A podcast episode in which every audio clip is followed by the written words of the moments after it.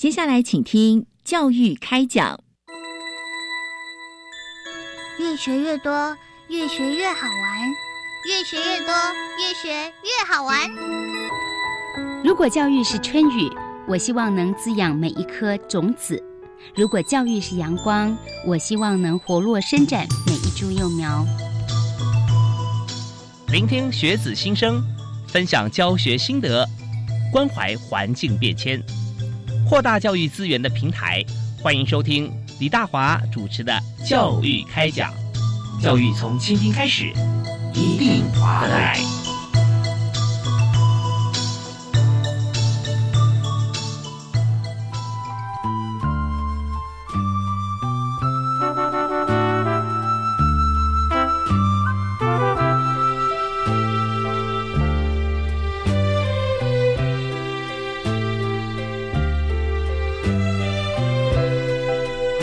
亲爱的听众朋友，大家好！非常欢迎您锁定国立教育广播电台，收听今天教育开讲节目。我是主持人李大华。那么在今天节目里面，我们和大家探讨数字问题哈，也就是说我们在教育的经费方面，我们在今年怎么样编列？所以我们就要来推啊，今年的预算啊，民国一百一十年。那么这个预算呢，要在去年的年底啊，这呃立法院要通过。那当然在预算编列的时候呢，我们由这个行政院，呃，也就是说我们的行政院要提推出啊，提出到立法院的时候，在之前呢，先由教育部啊要来编列，因为我们是主管机关嘛啊，要编列所有的预算。那经过行政院院会啊和各部会的一些商讨，最后定案之后送到立法院，然后再由立法院啊来提出来。然后审预算的时候，事实上在这个教育预算哈，其实是最需要大家琢磨的，因为我们国家的未来，我们的竞争力就从学校我们的教育开始着手。所以呢，问未来十年我们国家呃要怎么发展，就要看看现在我们怎么投资我们的教育。所以在今天我们就特别邀请啊，在教育界。尤其是编列预算方面啊，专业单位就是教育部的会计处，我们特别邀请会计处的陈美珠副处长啊，在节目里面和大家分享。嗨，副座好。呃，主持人还有各位听众，大家好。是，呃，我们在今天就呃，希望借由您的专业哈，我们每天在在进行这个预算的这个编列的部分哈，来跟大家说明一下，就是在今年哈，民国一百一十年在教育经费方面，我们是怎么样来编列呢？哦，是。呃，非常谢谢主持人哦！今天很高兴到电台来啊，针对我们本部的一个主管有关于教育，还有呃体育活动，还有一些青年发展的一些一百一十年度的一个经费编列的一个状况，来跟大家呃做报告。嗯，然后整个全国的一个教育经费啊，一。因为依据那个教育经费编列与管理办法第三条规定，它是要求各级政府它的教育经费预算编列和计数不得低于前三年呃决算税入净额平均值的百分之二十三。嗯，哦，所以呢，除非说政府前三年的税入它是有减少的，不然教育经费是理论上应该是几乎是年年成长的。哼，然后另外。呃，教育经费编列管理办法的第三条也有规定哈，就是呃，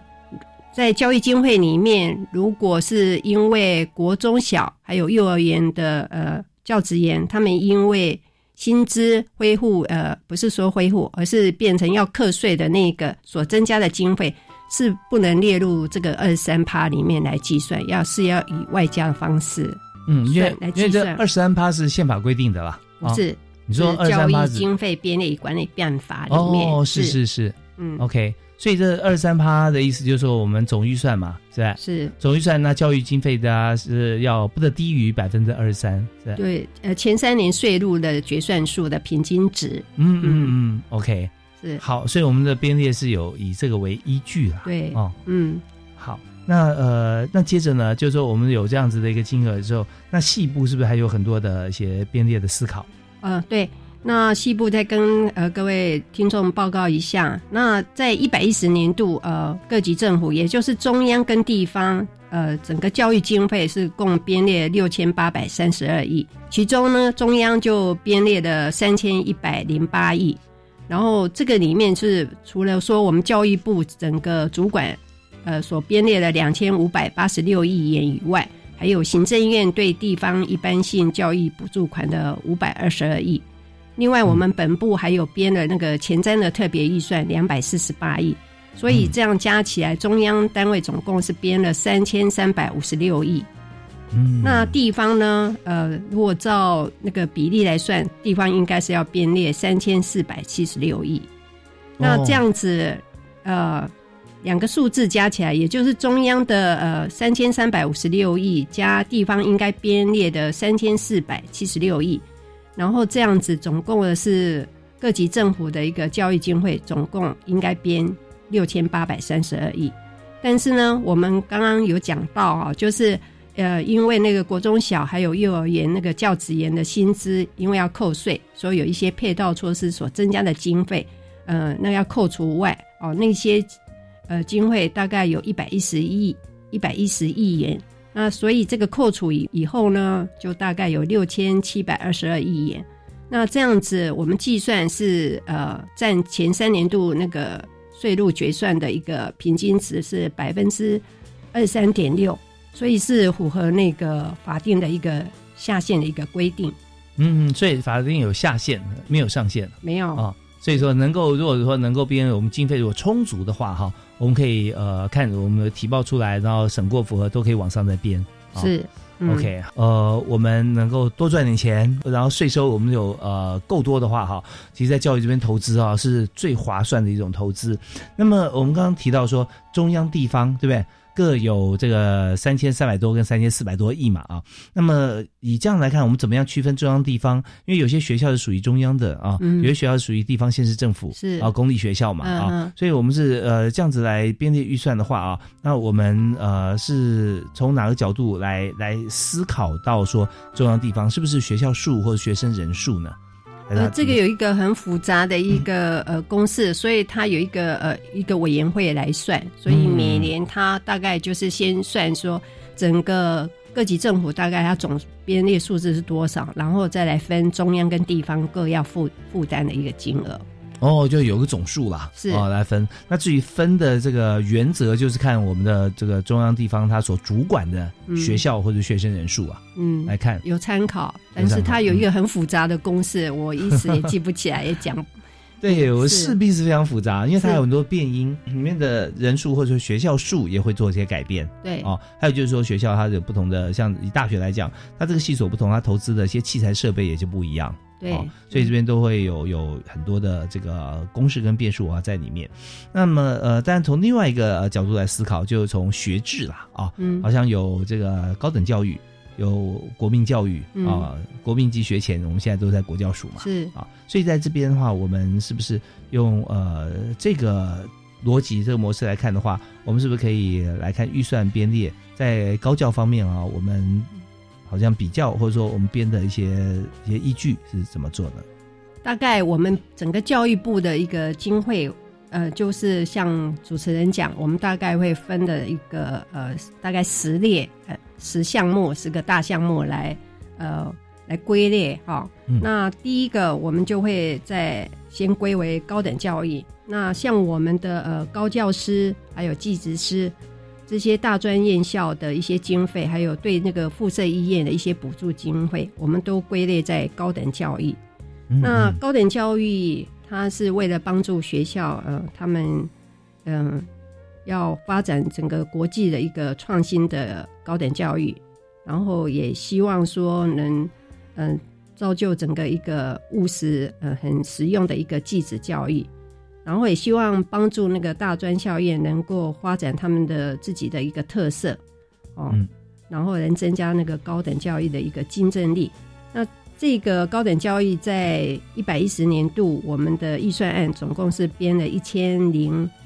二点四亿嗯嗯哦，比一百零九还增加了一点一亿这样子。哦，是就是呃增加了蛮多的，大概差不多这样算起来在千分之一啊。可是以以亿来算的话哈，那就真的蛮多。以千分之一来看的话，就是增加一亿了啊。那但不只是如此，那我我们在这边我们有看到说，以这个大专校院，实际上我们看到这个增加一点一的话，那金额上是零点九亿啊，零点九亿的增加。但这边有提到说是补助大专校院的校务基金，还有附设医院做附附设医院的作业基金啊，来维运啊，这些也有四百九十八点一亿。所以今天我们看到在呃教育部会计处啊，由陈美珠副处长啊所提供出来的资讯啊，资料是非常的详细。我们再再休息一下，我们稍后回来呢，我们再谈一下在高等高等教育里面有些补助的细项啊，让大家了解在高等教育我们到底这个经费哈预算哈教育预算是要如何便利用在哪些地方？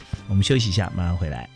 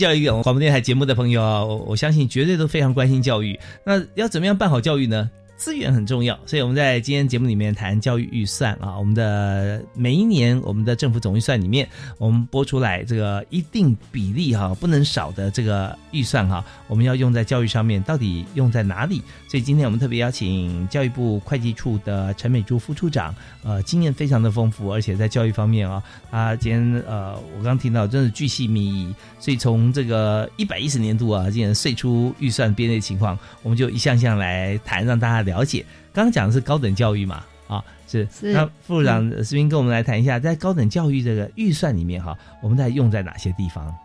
嗯，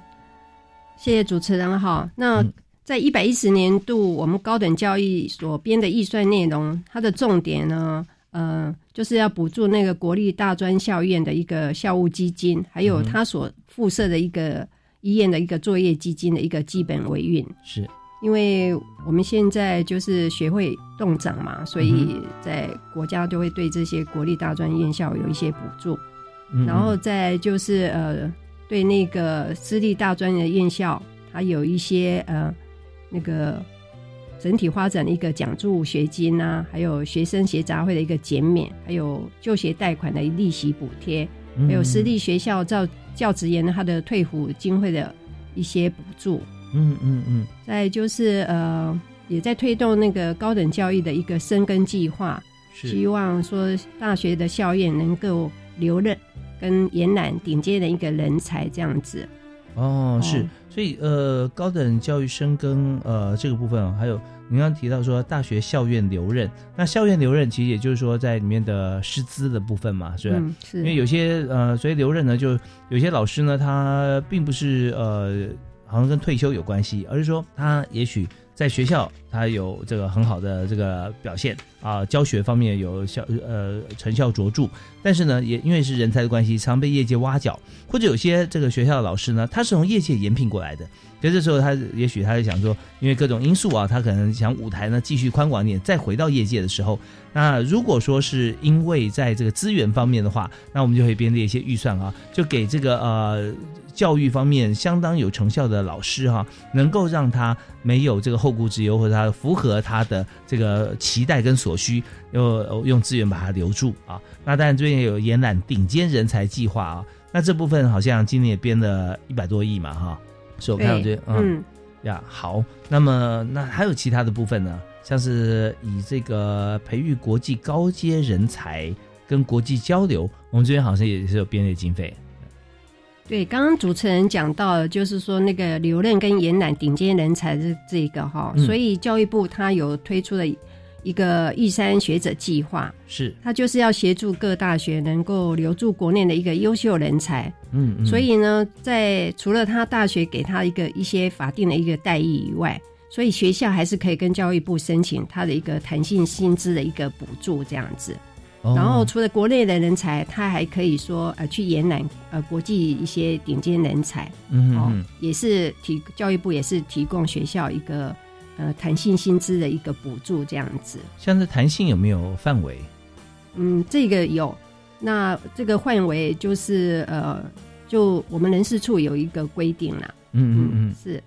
，OK，好。那么呃，当然在这边我们也看到，还有其他有许多像强化人才培育啊，还有呃，另外现在都要讲产学接轨嘛，所以产学合作这边我们是不是也有编列相关预算？对，在产学合作的一个机制里面，我们一百一十年是呃编了一个十五亿，嗯嗯嗯，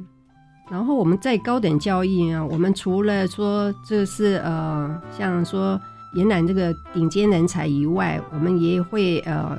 推动一个大学的一个评鉴呐，还有嗯改善那个教学研究环境啊，嗯，还有行政的一个服务品质，还有对于那个弱势学生，我们会也会有一个呃校外租金的一个补贴的一个措施。哦，对哦，这也非常重要。对呀、对那个像对学生的一个住宿环境的一个提升，这样子嗯，都有一个呃一个补助计划。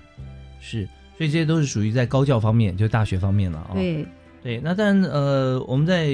大概三年前开始啊，我们推了一个教育部有一个青年呃教育与就业储蓄账户这个部分，也就是说鼓励高中高职的学生，如果说他们在这个呃念大学这件事情上面啊，他们觉得说他想先出来社会上历练一下，好像也可以啊，直接选定企业两年或三年的方式，那每一个月呢，在教育部跟劳动部还要合合并，还要给他一些经费嘛啊。对那这部分我们是不是继续办理？对，所以在一百一十年度有关于这个青年教育就学储蓄账户的这个方案，我们嗯编了一点一亿元，嗯嗯嗯嗯是，OK，所以这个部分呢，也是跟呃前一年是相同的啊。对所以我们在继续啊、办下去。呃这方面，像本身来讲，呃，我在业界嘛啊，所以，也有很多的同学啊、有在相关的这个公司里面工作，是然后这个反应都很好，因为。他们自己愿意出来工作的同学，就是说他的就业的企图心啊是非常明显的。嗯所以在职场里面啊，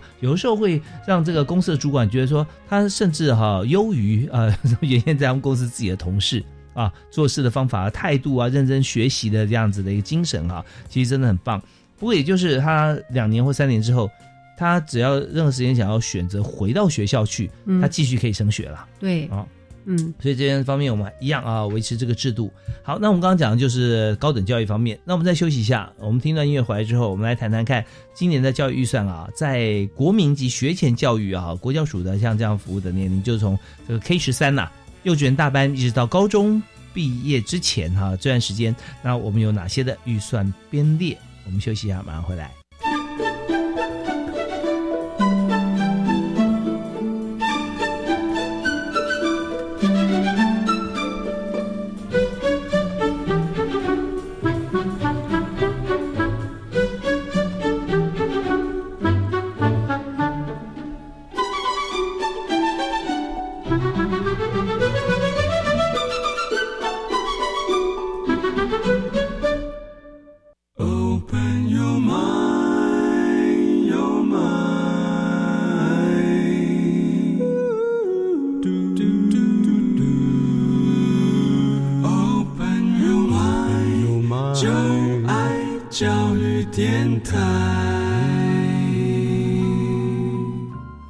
非常欢迎锁定我们的频道啊！在国立教育广播电台今天教育开讲节目里面，我们特别要呃谈的是教育预算。这个巧妇难为无米之炊，所以呢，呃，家庭的经济资源我们相当重要，而在学校跟教育啊更是如此。所以今天我们特别邀请教育部会计处的副处长陈美珠啊，陈副处长来到现场。那刚才副总有跟我们提到说，在高等教育方面，我们编列的预算啊，总共加起来是六千六百多亿啊，因为这已经扣除掉像那个百分之二十三的这个啊教师各方面的一些税制啊，各方面的补助。那好，那现在我们接接着要谈的就是在高继高等教育之后啊，谈的是国民级学前教育。那请问一下副座，我们这边哈今年是怎么编呢？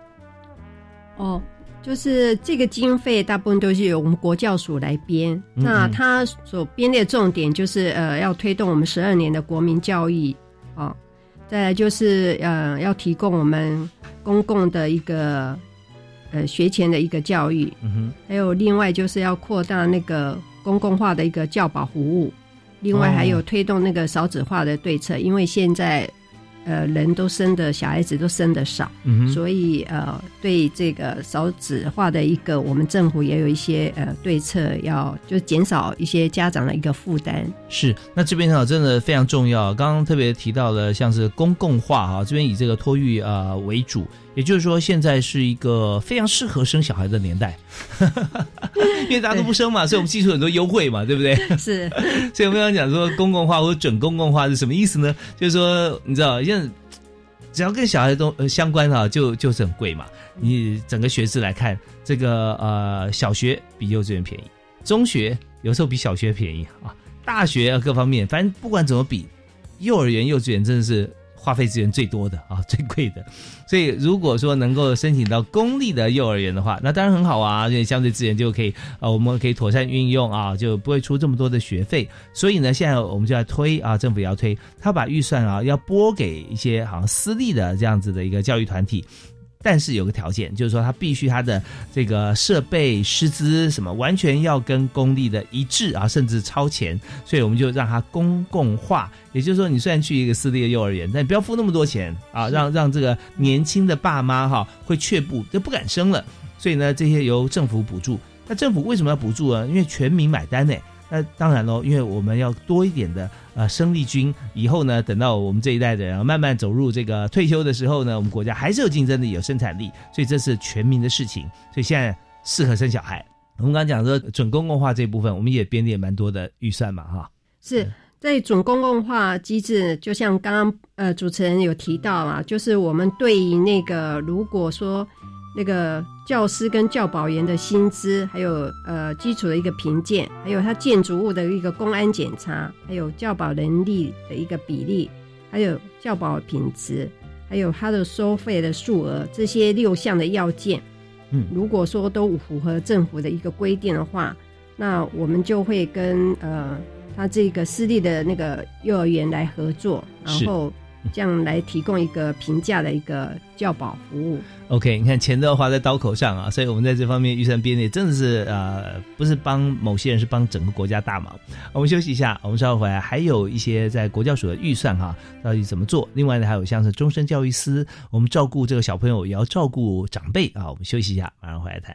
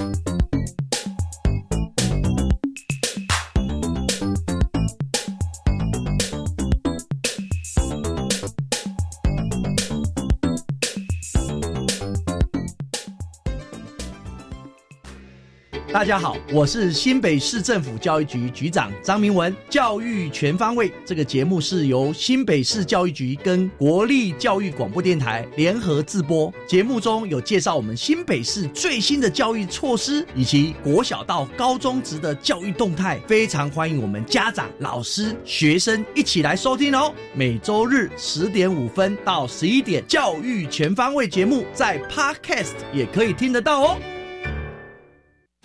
我希望我的孩子拥有国际视野，最好能从小就选读第二外国语。目前国中小学从一年级起可以选读新著名七国语言，一周一节课。不止新著名二代孩子可选读，也请各位家长鼓励孩子或有兴趣的学生一起加入选读。好哦，那我要来鼓励孩子多多选读，未来才能具有跨国行动能力。我要参加。以上广告由教育部提供。饮用水、泡面、罐头、巧克力、饼干。哎，妹妹，你拿太多了。老师说，平时就要准备好三天的防灾食物。啊，防灾食物？嗯，防灾食物是可常温长期保存且有营养，才能确保台风或地震来时，我们身体摄取足够所需的营养哦。以上广告由消防署提供。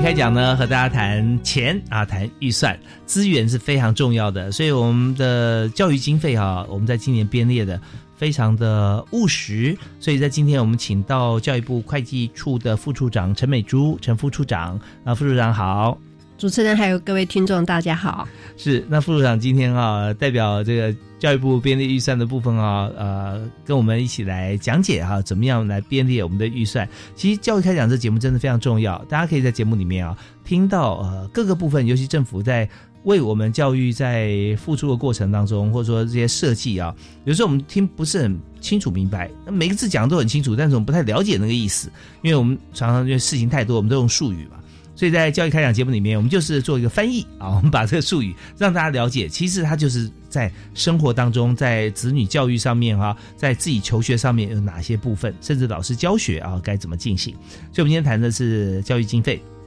那我们刚才谈教育部国教署的经费，从这个学前教育开始，让这个幼托方面啊准公共化啊，让它有六项条件。刚副处长跟大家来说明啊，那包含它的建筑物啦、师资啦、啊经费啦，这些都是哈。所以只要是被认可的这个呃托育中心哈、幼儿园，那一定就是符合公共的就公家的标准。嗯，好，那除了这个以外哈，那还有编哪些在国教署呢？哦。在国教署经费里面，它还有对它所属的一百四十五所呃国立的高中学校这些呃校务基金，它对它的一个基本维印呃也会有一些补助款。嗯，然后对那个呃国中小的那个教育能力呀，国中小的那个弱势学生的一些呃补助，嗯，在一百一十年度也有编了一百四十点二亿。是，我觉得这个弱势补助真的是非常重要。因为我们现在，我们刚才提到嘛，少子化的关系，那不要因为说呃家庭弱势，让我们的年轻的学生哈在学习上面他就没办法专心，还或者说还必须要负担家计，那这样对于学习，这你知道这个时间一蹉跎就过去了。当他年纪渐渐长大，但他所学啊所能却没有那么扎实，其实这是整个国家的呃责任哈，应该要让他做得好。所以这方面弱势补助我们一定要做好。那还有一些其他的方向哈，比方说在这个呃，刚刚我们听到是在高中方面也有嘛，对不对？高中职啊这一部分，那么呃这边有没有还有哪些也这个再跟大家来做一些说明？哦，那个就是国教署里面哦，除了他们那个国中小的那个基本维运经费以外，他们还对那个国中小的那个学校的一些设施啊，哦，还有设备的一个充实，他们也有也有那个编列的相关的一个补助经费。呀，我这边想嗯提一个、呃提问，就是说刚才呃副处长提到说校务基金嘛，对不对？是。那校务基金哈，通常它是怎么来，或者说它要做什么用途呢？嗯，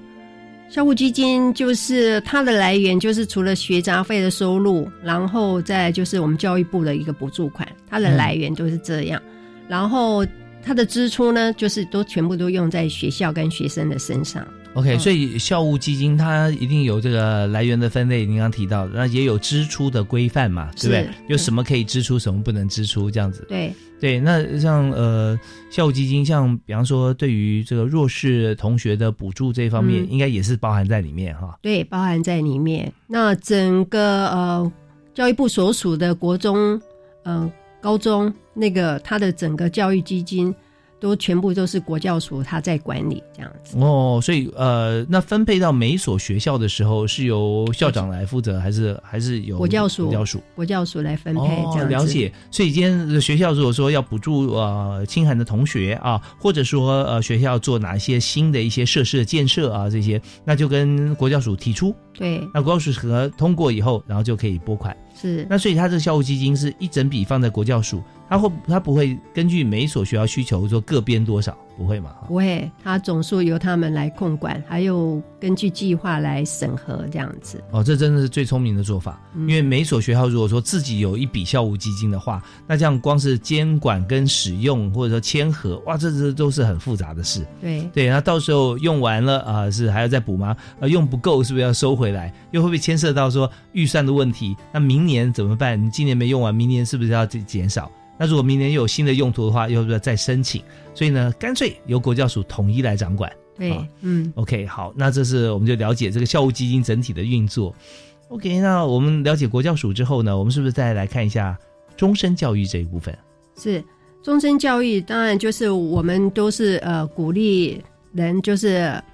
要一直的学习哦，终身学习对，啊。就是要终身学习，即使是退休以后，我们也要学习啊。嗯嗯这样，所以我们呃教育部有一个终身师哦，嗯。他就是呃在营造一个终身学习的一个环境哈、嗯，是还有我们教育部所属的一些管所，我们都归列是它是属于那个呃终身教育的一个范畴。啊。哦，比方说是科博馆、科教馆、是科工馆、对国福建，哎，国父纪念馆现在还是在教育？不不是国务纪念馆，不是，现在是文化部。文化部，对，那那现在在文化部，所以我们还但是我们还是有好多的管所，嗯嗯，图书对馆也是啊，很多地方的公共图书馆、馆，资讯嗯公公共图书馆，还有义教馆啊，嗯嗯嗯，所以这一部分也是在终身教育司的预算里面。呃，不是说它在终身师里面，是说我们都归为它是属于属于终身教育的这个范畴这样子。嗯，嗯是。好，那我们在终身教育师里头所规划的预算啊，那现在还包含了哪些呢？嗯、整个我们呃就是有补助这个国家图书馆呃这个十一个馆所它的一个呃运作，还有一些设施设备的一个修缮嘛，嗯哦，嗯嗯还有就是呃那个这个馆所啦的一些呃设备的更新啊整建这样子，就是为了要提供一个呃国立一个社教机构的一个环境的一个优化这样子。是再就是对社区的那些呃教育啊，还有呃高龄教育的一个呃经费的一个补助，嗯。就像我们社区大学啊，就会有一些呃竞争型计划的一个补助，这样子，就是希望说呃能营造一个呃很好的一个终身学习的一个环境，这样子让呃民众都有地方可以学习。是，所以我们在这个中中教师的这个终身学习的部分啊，每一年也是要他在这个呃各种不同课程会先编列好预算啊，是。所以他也要做一个预估的一个计划啊，这样来来进行。那当然这边呃到底在哪里要上课，其实我们也发现说，中教师他的课程有时候也会用一些像是学校的一些场地嘛，嗯，啊，对。对，那这些都会和这个各各学校啊，有时候是以大学还蛮多的啊，在大学的合作来来进行整体的推动。那么呃，好，那中药师之后呢，我们要看另外一个部分啊，就是在体育方面，因为我们知道说这呃，现在自从应该说好多次哦，在台湾不管办世大运啊，办各种运动会，呃，或者说在国外，我们都看到台湾的体育啊，嗯哇，越来越多项目让人鼓掌叫好。所以，所以我们在预算规划国民体育方面是怎么做呢？呃，我们国民体育的经费大部分都是由体育署来编列。那体育署它本身除了公务预算以外，它还有一个呃一个基金啊、就是运动发展基金这样子。哦，嗯那运动发展基金就来自运彩的一个提拨，当它的一个收入这样子。嗯嗯嗯，那我们整个国民体育活动的一个推展，我们希望就是提供一个全民健康的一个呃运动环境，所以我们呢、对那个运动环境我们要改善，嗯然后呢也对那个运动那个教育也要提升，嗯嗯，所以嗯对那个，然后为了要提高我们在国际体坛的一个地位，所以我们也要强化我们呃运动员的一个竞技的一个实力，这样子。嗯嗯。那体育署在一百一十年度，它的呃公务预算是编了四十三亿元，这样。是是，OK，所以说在这个呃所有的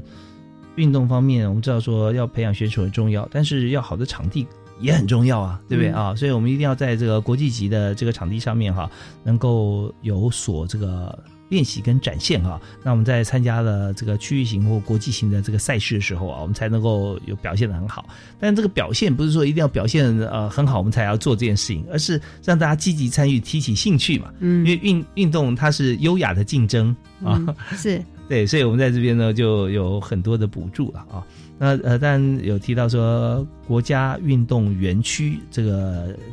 整体跟整体的新设，所以国家运动园区啊这个部分是是在什么地方呢？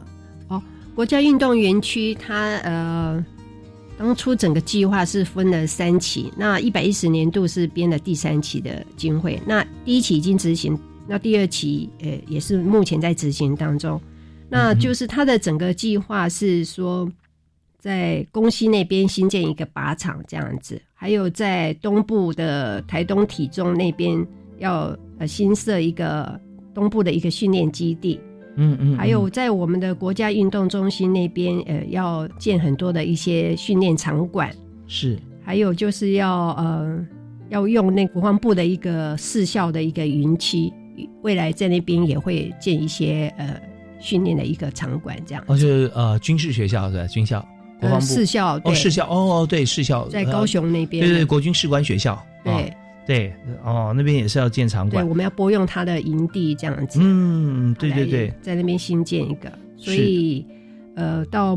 明年会编的一个第三期的经会。OK 哇太好了。是 OK，对，我们知道说靶场啊，跟这个国训中心啊，现在是分开，因为国训中心在左营嘛，嗯是啊所以那呃，在最近呢，我们有盖很多新的设施，又引进了很多的科学、科学体育的一些一些方式哈，嗯让大家培训嘛。那但是靶场呢，呃，是在北部。我记得在高速公路啊、旁边附近，但这边就有非常先进设备的靶场，嗯啊，那如果说有一些新的靶场，但我们也希望说它不未必说一定全部的呃都要整合在一起啦。但是我们有多一些地方哈、让大家都都能参与的话哈、都能够做做一些练习，其实也是非常棒。那在这里我们就整体的计划，因为在这个靶场光是打靶啊，其实也是要有很好的看台，因为看打靶也是像射箭啊，这些都蛮刺激的，每次嗯奥运项目。是对，那所以在这部分哈，我们有新建的部分，尤其是比较少有机会让大家广大参与的运动啊。那现在我们看到，在今年的预算里面啊，我们都有编列出来。好，那接着呢，我们来看在呃，那青年发展是不是跟呃青年发展署有关系？那在这边我们有哪些预算呢？对，刚刚主持人有提到这个青年发展这个整个的经费是由青年署它来编列。嗯。那他编列的重点就是要辅导我们那个青年他一个职癌的一个探索嘛，嗯嗯然后希望能够让那个青年能公共参与那个议题，然后也希望他们到国外能够体验学习这样子。嗯嗯嗯。哦，所以我们最主要是对那个国中毕业，然后还并没有升学，然后还没有就业，就会呃辅导他们呃能够选补呃到一个有一些相关措施的一个经费这样子。嗯，是。但我们知道，在这个学习的过程当中，在呃国中小啊，当初呃，我现在还是一样，是一个非常呃重要的阶段。那国中上了高中之后啊，高中职，然后再往上衔接到大学。那其实每一个环节的过程当中，对于孩子来讲啊，他在升学与与这个就业或跟探索之间，他都会有。每位学生他的想法都会不尽相同啊，哈，你只能说啊有大同，但是总会存在小异。那在这个时候，怎么样有更好的一些生涯辅导的一些像机制啊，或者说导师啊，啊，就生辅导师，或者说有些其他的工具部分，这这些的都需要预算。那这边还有促进。青年公共参与，因为所谓公共参与，就是他不只是在学校里面，或就是即便是在学校里面，大家也参与很多公共事务。那这些都是我们有编的预算给他们。对，就是这样子，让他呃可以除了说学业以外，他还有一些一呃学习一些呃就是公共议题的一个运作方式嘛，就是也可以让他早一点可以找到自己的一个。性向啊，或是他未来要走的一个方向，这样。对对对，我们就可以在职涯方面啊来看怎么样跟这个业界来接轨啊，就适性发展，在适性扬才。好，那呃，因为我们除了在台湾以外，我们也可以推动这个青年的国际观哈，国际参与。那只要出国，哎，又牵涉到经费了，对不对？对，这边也是有预算编列。对我们推动呃青年。国际参与啊，然后到国外去学习体验。我们在一百一十年是编了一点一亿这样子，嗯嗯嗯，然后就是呃，让他们到呃海外去学习啊，跟体验。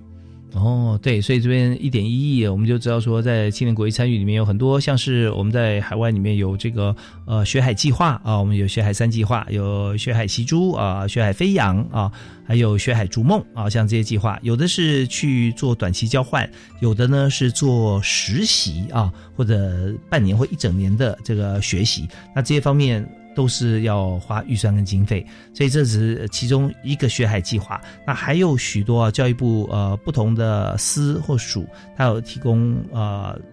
海外学习。那这边哈都让大家哈可以成型，就是要我们的这个预算经费。所以今年我们也一样编列啊。那除了在青年发展这一部分以外哈，那我们也知道，像花钱很多是在器材上面的。器材就讲到跟科技啦，像学校里面像学医学院啊，呃，学这个呃资讯工程啊相关，那只要牵涉到器材设备，或者我们很多学校，它甚至跟教育部申请到有整条生产线啊，像以这个新竹来讲，明星科大它就有封装测试啊，现役级的设备，就是说在这个封装测试厂里面哈，它可以马上接单、马上生产的设备，哎，在学校就有了。那目的是让同学有多多练习，然后可以直接就无缝接轨就业。所以，像资讯科技的教育这一部分哈，我们今年还有编了哪些预算呢？资讯的一一个经费，我们在一百一十年度是编了二十点八亿。那这个部分大部分是就作为作为就是呃偏乡数位一个呃应用的一个精进哈，就是对那些偏乡学校的一个呃资讯设备的一个精进。再就是呃全国学术那个资讯的一个服务啊，它那个系统啊。再就是呃，学校大学一个电电脑一个网络的一个建构。哦，我们知道说在学校里面啊，大学的骨干啊，那是从大概二十年前哈，十几年、二十年前就开始来做。那那个时候做的是全台湾哈最好，而且不止全台湾，等于是亚洲方面啊首屈一指，韩国啊大陆都追不上，因为我们那时候是非常快速啊。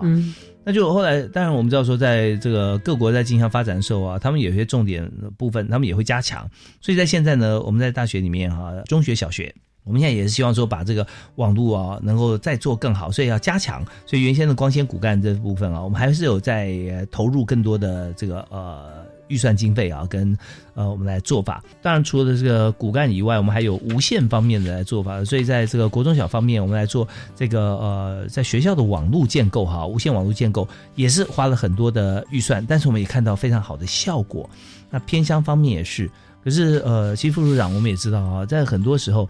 以前是偏乡我们捐助一些电脑啊设备啊，那现在这些可能都不是呃。呃，最重要，而重要与时俱进，有很多其他的电子载具嘛，啊，那这边可能也是我们编预算重点之一吧。对我们对这个原乡的这个呃经费的编列，也当然也是不遗余力哈。那因为在原住民的那个教育法里面也有规范，就是我们编的这个预算是不得少于中央教育主管机关预算总额的百分之一点九。嗯，嗯所以我们今年一百一十年度，我们总共是编了三十八点一亿元这样子。嗯，那如果连同原住民委员会他们所编的十五点五亿，总共中央机关是编了五十三点六亿元啊、哦。嗯。整个税出额度是占了百分之二点零五趴这样子，嗯哼，OK，所以是符合这个呃原住民教育法的一个规范。对，像我们中间像提出来这些数字啊、标准比例啊，嗯都是各学的专家。对，还有有一个您刚提到说有很多公式啊，嗯复杂公式来计算，是但是我们就每年还是会做一些实事实上情况的一些微调啊，嗯但都符合法令，非常佩服啊啊，怎么样可以计算到这么精确？嗯好，那呃，当然在原乡方面的补助啊，我们有这个办理大专校园推动原原民教育啊，也有办理这个原住民师资培育，其实很重要，因为年轻的朋友多半离乡背景啊，哦、嗯离开他原来所出生的这个呃原乡，那么到都会里面来这个打工啊，或者找工作啊，让这个在住在家乡的，像是现在都隔代教养居多啊，他的父母亲跟他的子女哈、然后在那边可以过生活，所以这边师资是个是个议题，所以怎么样来培育，我们也编预算嘛啊，对，嗯哼，因为现在就像主持人讲的，呃，就是说原住民区的一些等于同胞，他们也都是呃，可能离乡背景到外面来工作嘛，嗯。所以那个语言的呃传承可能就是会失落，所以我们在呃整个教育部的一个主管预算里面，我们就就会编列了有关于推动这个原住民这个呃教育的一个专项经费这样子。好，那我们今天呃刚才谈了好几项啊，就是各个教育教育部里面所这个管辖或分管很多的业务，在不同的司、不同的署里头。那我们接下来要再休息一下啊，听段音乐，回来之后我们来谈谈在特殊教育啊这块也是非常呃重视的。那还有就是学校的老师啊、教职员。呃，他们的呃退休之后的一些这个生活跟补助哈，那这些方面我们要怎么样进行？我们休息一下，马上回来。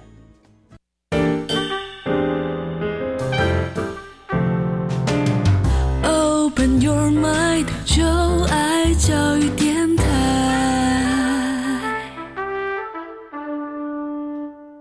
啊，今天在教育开讲里面啊，我面临一个非常大的考验啊，就是在短短一个小时之内，就把所有哈、从学前一直到终身教育啊，还有各种分项教育的预算啊，全部跟大家来做说明啊。但说明报告的人不是我哈、那是我们今天特别来宾，教育部会计处的副处长陈美珠啊，陈副处长。那副处长经验非常丰富啊，在中央部会啊各方面的预算啊，他都呃有。这个经验啊，今天呃来谈是在教育部的部分，所以在教育部我们刚刚讲到，呃，刚谈完是原住民族这一部分，那接下来我们谈特殊教育啊，这很重要哈、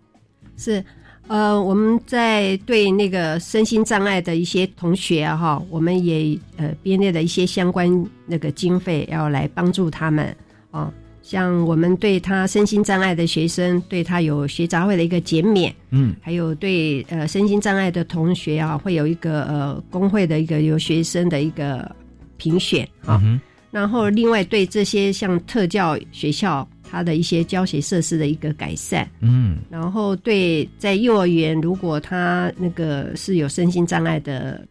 同学啊，我们对他的早期的一呃疗愈也有一个相关的一个经费一个补助这样子。是那这个在一百一十年度，我们是总共编列了一百一十八点五亿元。嗯嗯嗯，这个部分哈、就是我们看起来，呃，比前一个年度哈、还要再增加一亿多，哎，是不是？对，对，我们就知道说，在目前我们看到，对于所有呃声音障碍相关特殊教育的孩子啊，我们希望能够给予他更多的爱啊，哎，还有给予更多的能力。但是我们也知道，你要怎么样来多付出这个爱心，跟让他觉得说他在学习成长过程中哈，能够有所依据哈，又有方法，然后能够进步，那这些都是需要经费的挹注啊，经费的支出。所以在这里，教育部确实也看到这个需求，跟很多的单位哈，跟学校反映，所以教育部增加了这个一点四亿。不过在这里也要跟大家提出一点，就是特殊教育这个方向哈，我们以往都是用这个特殊教育学校的思维来看，呃，或者说在学校里面班级就呃到资源班，而不是在普通的班级。但现在呢，在整体教学学跟教育的这个思维里头啊，呃，在今年也做了一个转变啊，就是说，呃，但不止今年啊，在过往都推动，呃，让这个特殊教育的孩子如果能够回到一般的班级去上课的话，那只要他愿意啊，那尽量啊都可以让他回到一般班级上。那有些。同学或家长就讲说，呃，那这样有时候会在教室里面不小心，呃，或者说有时候会发出声音啊，会干扰上课学学习啊。其实从另外一个角度来看啊，我们现在在台湾，其实呃，我们并不是以升学全部以升学为最重要了啊，因为我们的学校其实资源各方面，呃，不管是招生的名额各方面，其实更多弹性以后，我们也希望孩子能够在学校里面能够接纳在班上哈。如果有些跟自己不一样的人，那这样大家对他日后进入社会之后，他能够更宽容大度，或更能够进入这个。社会能够理解啊，能够怎么样能够语言相处跟自处，所以这是个难得的机会。如果班上有特殊生，那么其实对其他同学来讲，还有跟老师经营班级跟教学来说，其实是更加宝贵的资源。所以这部分呢，也就是在今年哈，我们看到呃符合啊，也配合这个增加一点四亿元啊，呃整体的一个方向。好，那因为节目时间关系，我们到这已经接近尾声了。那最后我们要谈一下，就是有关于在学校及社教机构的退休抚恤给付。